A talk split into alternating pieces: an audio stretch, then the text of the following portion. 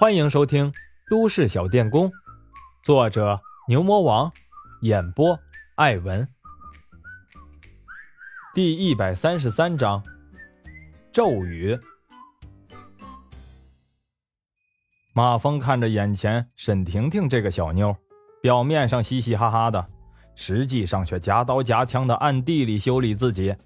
马峰见沈婷婷笑嘻嘻的又往自己跟前凑，感觉头皮有点发紧，他心里十分后悔来跑这一趟。但是他现在后悔也晚了，跑又没地方跑，正好秦雯雯要去拿托运的行李，马峰赶紧自告奋勇跟着秦雯雯去拿行李了。秦雯雯看了看平时懒惰的马峰，这回这么勤快，乐呵呵的挽着马峰往行李处走去。秦雯雯挽着马峰走出一段距离后，悄悄的看了看后面，这才小声对马峰说：“我看郭小丽看你的眼神有点不对劲儿啊，你从实招来。我不在家的这段时间，你是不是？”马峰一听秦雯雯这话，闹了个大红脸。秦雯雯看了看默不作声的马峰一眼，对着马峰的腰眼就是一把。马峰吃痛，却不敢作声，心里想。怎么都是这一招啊？这一招你们是开过研究会是吧？嘴上却说：“ 怎么没见到莫叶和周涛啊？”秦雯雯见马峰脸上吃痛的表情，心里稍稍的舒服了一些。她悄悄对着马峰的耳朵说：“你少打岔，怎么？是不是敢做不敢当啊？”马峰挠挠头皮，一副欲言又止的表情。秦雯雯看着马峰的表情，扑哧一笑。难受了吧？你可以编瞎话糊弄我，不过可要编得像样一点才行啊。马峰心一横，无奈的说：“哎，好吧，你猜对了，没错，我是把它吃了。你要真受不了就走，我可不拦着你。”秦雯雯一听，毫不犹豫的照着马峰的腰就是一把。马峰刚要喊痛，秦雯雯接着在马峰的耳边说：“小声点。”马峰不满地说：“那你还掐我？”秦雯雯恼怒：“想什么呢你？你还不想要我了咋的？我告诉你，别想这种美事儿，我这就给你答案，门儿都没有。”马峰一听，默不作声了。秦雯雯附在马峰耳朵边上说：“你自己说，你该不该掐？你想想，我这一关倒是好过，你怎么去和小青姐解释吧？”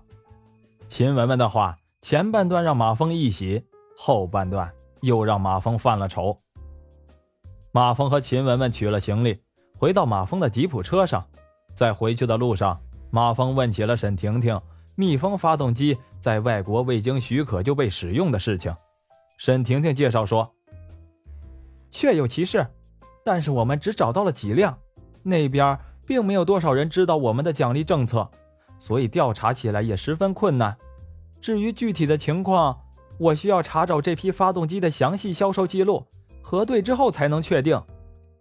马峰点了点头。沈婷婷接着对马峰说：“这个事情宜早不宜迟，我怕时间长了对我们的产品造成恶劣的影响，那样的话更难补救。至于外国的具体情况，我已经让莫叶和周涛他们继续调查了，咱们这边马上就回 Z 市。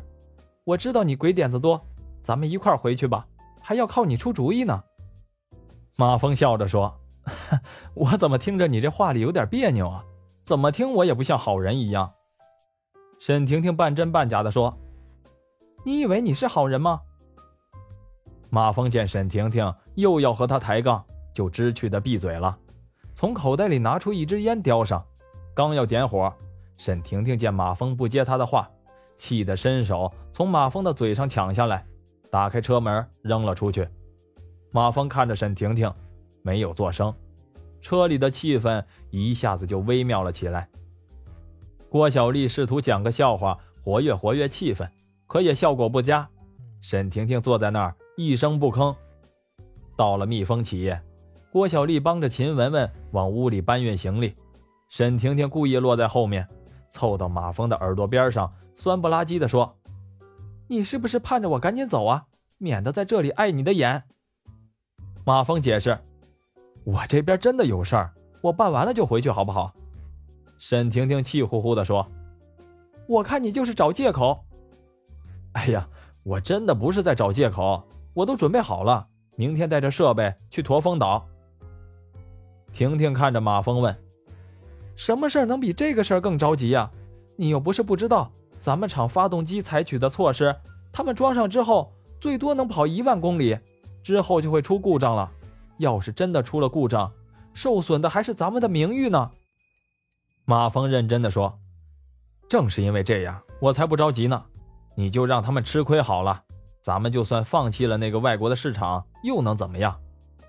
婷婷生气的问。假设这次我们不管，那之后要是有别人效仿了怎么办？马峰懒得再和沈婷婷争辩，就一拍脑袋说：“哦，我突然想起来了，我在实验室里做着一个实验，现在时间刚好差不多了，我得马上过去看看。中午我请客，给你们接风。”沈婷婷气得拿起手里的矿泉水瓶丢向马峰，马峰伸手接住，打开喝了一口，说：“ 谢谢啊，你怎么知道我口渴呀？”沈婷婷恼怒地盯着马峰，马峰一见，赶紧溜之大吉了。马峰跑到实验室里，心不在焉地东摸一下，西摸一下，又点着了一个酒精炉。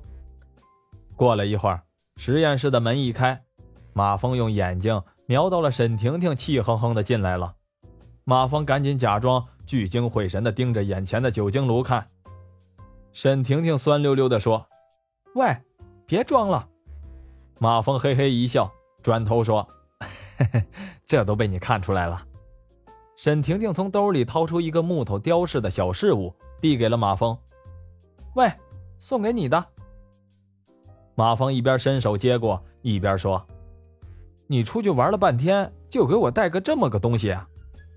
婷婷本能的想反驳他，却突然脸一红，接着对马峰说：“把手伸直了。”马峰笑嘻嘻的伸直了手，沈婷婷把小事物放在马峰的手掌，同时自己的手掌也按在了马峰的手掌之上，同时闭上眼睛，嘴里默默的念了几句马峰听不懂的咒语，接着又用大拇指按了一下马峰的拇指，这才收回手掌，对马峰说：“这可是我送给你的，你要收好了。”沈婷婷说完，转身跑了。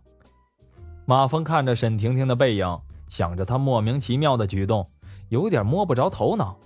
马峰又看了看手里的小事物，只见这个小事物是一个用木头雕刻的、从来没有见过的一种图腾。这个时候，酒精炉上的烧瓶沸腾了，马峰不以为意的把木头装饰品放到了桌子上，开始做实验。